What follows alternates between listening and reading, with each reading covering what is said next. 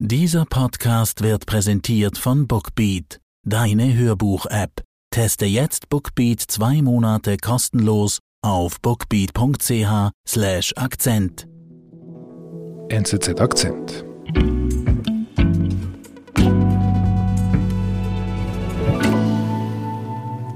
Christine Severin ist wieder da. Hallo. Hallo, David. Ich freue mich immer, wenn du da bist, weil jedes Mal, wenn du da bist, bringst du gute Stories mit aus der Wirtschaft. Und jetzt bin ich natürlich gespannt, über wen wir heute sprechen.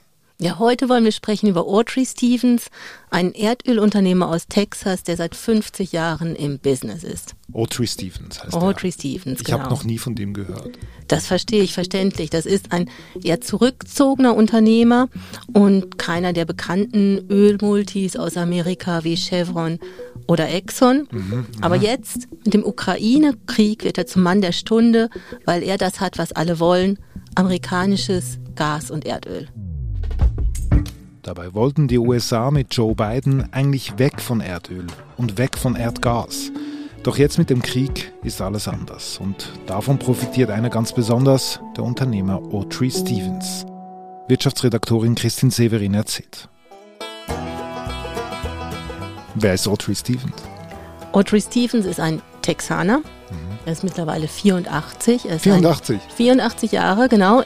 50 Jahre, mehr als 50 Jahre im Business. Mhm, okay. Er ist ein Kämpfer, auch ein Asket. Also irgendwie vor Jahren war mal zu lesen, dass er immer noch mit seinem 25 Jahre alten Toyota Land Cruiser zur Arbeit fährt. Also ein bisschen ein Kauz. Ein ziemlicher Kauz, genau. Okay. Ein Haudegen. Ein Erdölhaudegen. Ein Erdölhaudegen, genau. Ja, und wichtig für heute, er ist öffentlichkeitsscheu, er gibt keine TV-Interviews und darum werden wir ihn heute auch nicht hören können in diesem Podcast. Ich kann mir ihn auf jeden Fall so schon richtig gut vorstellen. Der sieht irgendwie aus wie so ein Erdölpatron wie in einem Lucky Luke Comic. So stelle ich mir vor. Genau, ein Urgestein in der Erdölbranche, ein, der hat Freude am Bohren, an der Drilling-Activity. Dafür steht er. Erfolgreich? Sehr erfolgreich, sehr erfolgreich. Er kommt eigentlich aus einfachen Verhältnissen, ist der Sohn eines Farmers. Ursprünglich hatte er gedacht, so er geht vielleicht in das Business von seinem Vater rein, hat aber dann gemerkt, ist ein hartes Geschäft. Grünen Daumen hat er auch nicht gehabt. Und ähm, dann hat er sich entschlossen zu studieren Ingenieurwissenschaften, Geoingenieurwissenschaften, wo es eben um das Erdöl- und Gasbusiness geht in den USA. Mhm, Okay. Und wie ist er dann quasi zu diesem großen Erdölpatron geworden? Er hat zuerst für eine Erdölgesellschaft gearbeitet, dann hat er sich selbstständig gemacht, das hat nicht geklappt, ging Konkurs und dann hat er alles Geld, was er hatte, genommen und auf eine Karte gesetzt, hat sich ein Bohrloch gekauft und das angefangen zu entwickeln. Ein einziges, damit hat er angefangen. Mit einem einzigen Bohrloch hat er angefangen, alles das- auf eine Karte gesetzt. Das war 1979. 1979. Und von dort hat er weitergemacht. Aufgebaut, kontinuierlich, beharrlich, Schritt für Schritt, hat Land gekauft, hat sich um Lizenzen gekümmert. Und heute hat er Bohrrechte auf einer Fläche von 200.000 Hektaren in Texas. Und seine Firma Endeavour Energy Resources hat einen geschätzten Wert von 8 Milliarden Dollar. Aha. Das ist eine richtige, typische amerikanische Self-Made American Dream Story, oder? Genau, also er ist wirklich ein American Dream, aber der Traum wurde ihm auch nicht geschenkt, dafür hat er gekämpft. In den 80er Jahren, in den 90er Jahren immer dran geblieben im Geschäft, aber musste immer wieder auch finanzielle Rückschläge hinnehmen. Der Erdölpreis ging hoch. Es war gut für ihn, der Erdölpreis ging wieder ein bisschen runter. Es war schlecht für ihn. Er musste immer wieder Kredite aufnehmen, Fremdkapital zurückzahlen. Also es war ein ständiges Auf und Ab für den Audrey Stevens. Ich dachte immer so in den, also ich, wenn ich damals als Kind habe ich immer Denver Clan geschaut, das war ja sehr glanzvoll, sehr sexy, diese Erdölwelt in Texas. Genau, aber der Stevens, der war ja Self-Made Man oder ein Einzelunternehmer, der sein Ding aufgebaut hat. Und er war halt überhaupt nicht wie die großen Erdöl-Multis, also nicht in der ersten Liga, hat mehr in der Regionalliga gespielt, aber innerhalb dieser Regionalliga, da steht er wirklich an der Spitze. Okay. Das war in den 80er, 90er Jahren. Und dann? Und dann kam die Jahrtausendwende. Und mit der Jahrtausendwende hat sich das ganze Erdöl- und Gasgeschäft in den USA gewandelt. Und zwar wurde dann das Fracking richtig groß. Es gab technologischen Fortschritt innerhalb vom Fracking. Mhm. Aber vielleicht müssen wir erstmal sagen, was Fracking ist. Genau, das wollte ich fragen. Ja, was, was heißt Fracking genau? Fracking, das kommt eigentlich aus dem Englischen und man sagt auch Hydraulic Fracturing, mhm. hydraulisches Aufbrechen. Das Gestein wird aufgebrochen und zwar unter großem Druck. Und das Neue zur Jahrtausendwende ist, dass man nicht mehr nur geradeaus in den Boden reinbohrt, sondern wenn man schon mal tief ist mit dem Bohren, dass man in der Tiefe dann den Bohrarm umleitet in die horizontale Richtung. Mhm. Und dadurch vergrößert man dann die Fläche, in der Risse entstehen und so fördert man viel mehr Erdöl und Gas okay. aus einem Loch. Seitlich die, raus. Genau, in die Waagrechte. Okay. Aber es ist auch sehr umstritten, Fracking. Mhm. Es ist doch ein Eingriff in die Natur. Man pumpt dieses Wasser, was versetzt ist mit Quarzsand und Chemikalien, in das Gestein rein. Das Wasser, was nachher zurückkommt, hat Rückstände drin. Und noch ein weiterer Punkt ist das Methan, was aus dem Bohrloch austritt. Ein Teil kann nicht eingefangen werden und tritt ebenso in die Erdatmosphäre aus. Und Methan ist natürlich auch eins der sehr schädlichen Treibhausgase. Mhm. Also zusammengefasst, Fracking ist quasi für die Umweltverbände totaler Dorn im Auge. Genau. Aber das ist unserem Hauptprotagonisten egal, dem Ölhaudegen Audrey Stevens nehme ich an. Ja, es spielt für ihn keine Rolle. Er profitiert von diesem Fracking-Boom ab 2000. Die USA können sogar exportieren, werden von einem Nettoimporteur zu einem Exporteur. Mhm. Und äh, Stevens kann auf seinem Land mehr Öl und Gas fördern und wird damit wirklich sehr, sehr reich. Okay. Und dann? Und dann kommt 2008 die große Finanzkrise. Mhm. Und dadurch brechen die Erdölpreise ein, die Nachfrage sinkt und das bringt ganz viele amerikanische Förderer und auch Stevens wirklich an die Existenzgrenze. Er hatte 19 Bohrlöcher aktiv und das Ganze führt dazu, dass er auf drei Bohrlöcher runterfahren muss. Eine massive Reduktion. Massiver Einbruch. Mhm. Er hat selber mal davon gesprochen, dass das so eine Nahtoderfahrung war für sein Business. Mhm. Und ähm, er ist wirklich kurz davor, bankrott zu gehen. Dann ziehen die Preise wieder ein bisschen an und das rettet ihn dann nachher. Mhm. Und 2016 wird Trump zum Präsidenten der USA gewählt. Das ist gut für die Industrie, oder? Die Umweltbedenken spielen keine große Rolle mehr. Trump ignoriert das, mhm. Klimabedenken über Bord geworfen. Der Industrie geht's gut, die Erdölpreise ziehen wieder an mhm. und die Branche boomt wieder. Mhm. Aber dann kommt 2020 Corona. Anfang 2020 kommt Corona. Die Preise brechen wieder brutal ein. Und das trifft auch den Audrey Stevens. Aber er bleibt am Ball, er investiert weiter, er geht nicht raus. Lohnt sich denn dieses Investment von Der, Stevens? Im Nachhinein muss man sagen, es hat sich wahnsinnig gelohnt. Er hat auf das richtige Pferd gesetzt. Mhm. Die Preise zogen dann 2020 wieder an, relativ schnell. Aber der nächste Schlag stand für ihn schon vor der Tür. Das war die Wahl von Joe Biden. Ach so, das ist für ihn auch eine Art Krise. Ist für ihn auch eine Krise, weil der Joe Biden für eine ganz andere Klima- und Umweltpolitik steht als Trump. Good afternoon, everybody. Biden wird eben Präsident und er ist eigentlich für die Erdölbranche ein Schreckgespenst.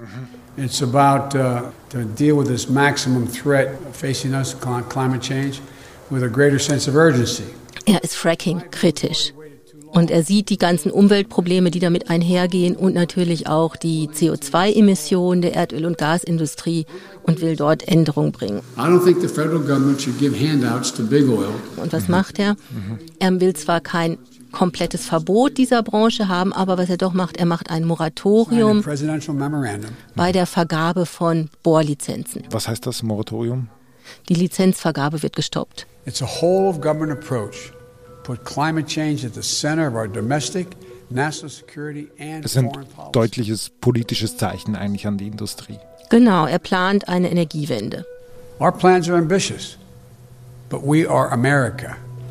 I'm now going to sign the executive order to meet the climate crisis with American jobs. Okay.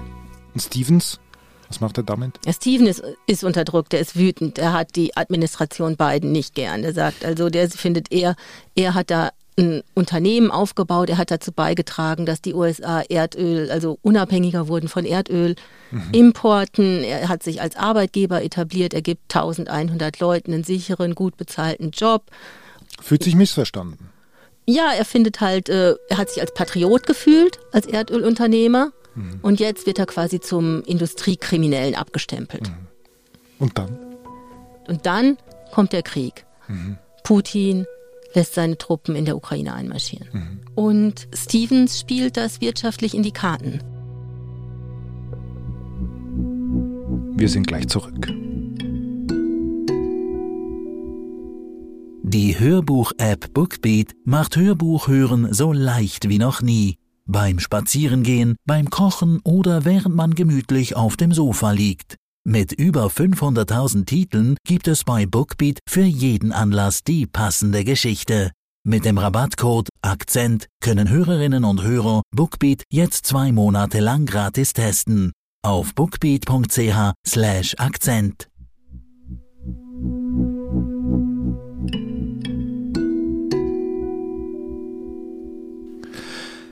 Christine, was heißt denn das? Der Krieg bringt Audrey Stevens eine Wendung.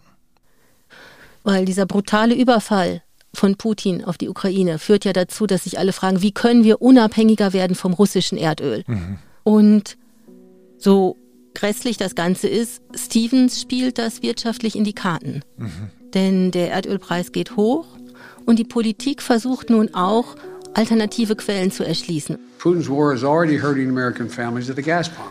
Und Biden, der sonst eigentlich sehr gegen die Erdöl- und Gasindustrie war, der drängt jetzt eigentlich die gleichen Leute dazu, mehr zu fördern. 60 Million barrels of oil from our joint oil reserves.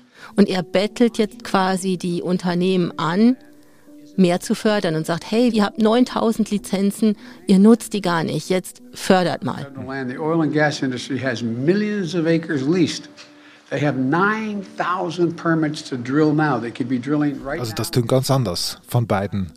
Vor einem Jahr ist er noch am gleichen Ort aufgetreten und hat von CO2-Reduktion gesprochen über die Klimastrategie und jetzt, jetzt drängt er jetzt drängt er die Produzenten mehr zu fördern genau. Also vorher war die Erdölindustrie mehr so der Paria ungeliebt Umweltsünder Nummer eins und jetzt plötzlich merkt man oh die brauchen wir vielleicht doch noch. Mhm. kann man wirklich sagen es ist jetzt ein Comeback vom Fracking und was löst denn das aus? Ich meine, das ist ja eigentlich äh, Weihnachten mal Geburtstag für Stevens.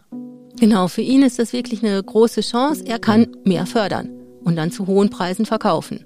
Und er kann das, weil er Reserven hat. Er hat Landreserven und Bohrlizenzen und ähm, er kann investieren, die erschließen und dann relativ schnell mehr fördern. Mhm. Warum gerade er? Er ist eben unabhängig und kann allein schnell und wendig agieren. Mhm. Und das ist sein großer Vorteil gegenüber den großen Playern wie Chevron und Exxon. Die müssen viel mehr Rücksichten nehmen. Also die machen da nicht mit? Die machen in einem viel bescheideren Ausmaße nur mit. Warum? Die sind vorsichtig. Die wissen halt, wenn wir jetzt investieren, die Erschließung von den neuen Bohrlöchern, die braucht viel Geld. Du musst also Geld reinhauen, um Geld zurückzubekommen. Man hat ein unternehmerisches Risiko. Und das kann der Stevens eingehen, der war immer voll im Risiko.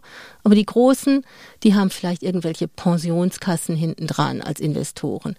Die haben Umweltanliegen auf der Agenda, oder? Die wollen den ganzen Prozess ein bisschen umweltfreundlicher machen. Mhm. Das ist mehr das, was ihnen wichtig ist. Mhm. Gibt es da eigentlich Zahlen, wie fest Audrey Stevens eigentlich davon profitiert? Von der aktuellen Lage? Also man schätzt, etwa zwei bis drei Prozent der gesamten Förderung von Endeavour Energy Resources kommt. Also zwei bis drei ist sein Marktanteil mhm. eigentlich, aber 18 Prozent des Wachstums, was in diesem Jahr erwartet wird, kommt eben von seiner Firma von Endeavour Energy Resources. Das heißt, er ist für kurze Zeit ist er jetzt quasi aus der Regionalliga in die Champions League eigentlich aufgestiegen. Er hat zu den ganz großen Profiteuren von diesem kurzfristig anziehenden Erdölpreis gehört. Mhm. Genau. Jetzt äh, hoffen wir, der Krieg geht bald zu Ende. Auf jeden Fall. Er ist 84 Jahre alt, macht jetzt mit 84 auch das Geschäft seines Lebens. Was kommt denn danach? Also ich meine, wie lange will er das noch machen? Ich hätte schon längstens irgendwie drei Herzinfarkte, wenn ich so viele Krisen erleben würde. Ja, der ist krisengestellt. er ist seit 50 Jahren im Business. Mhm. Das kann er, das hat er immer schon gemacht, das wird er auch weitermachen. Also etwas Und- Neues kommt nicht in Frage. Was Neues kommt nicht in Frage. Er bohrt, bohrt, bohrt und das liebt er auch. Bis zu seinem Lebensende. Das denke ich. There's one lonely shadow tonight through my window. Silence makes a cold, lonesome sound.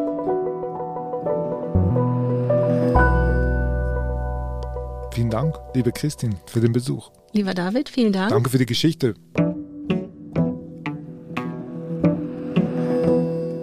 Das war unser Akzent. Ich bin David Vogel. Bis bald.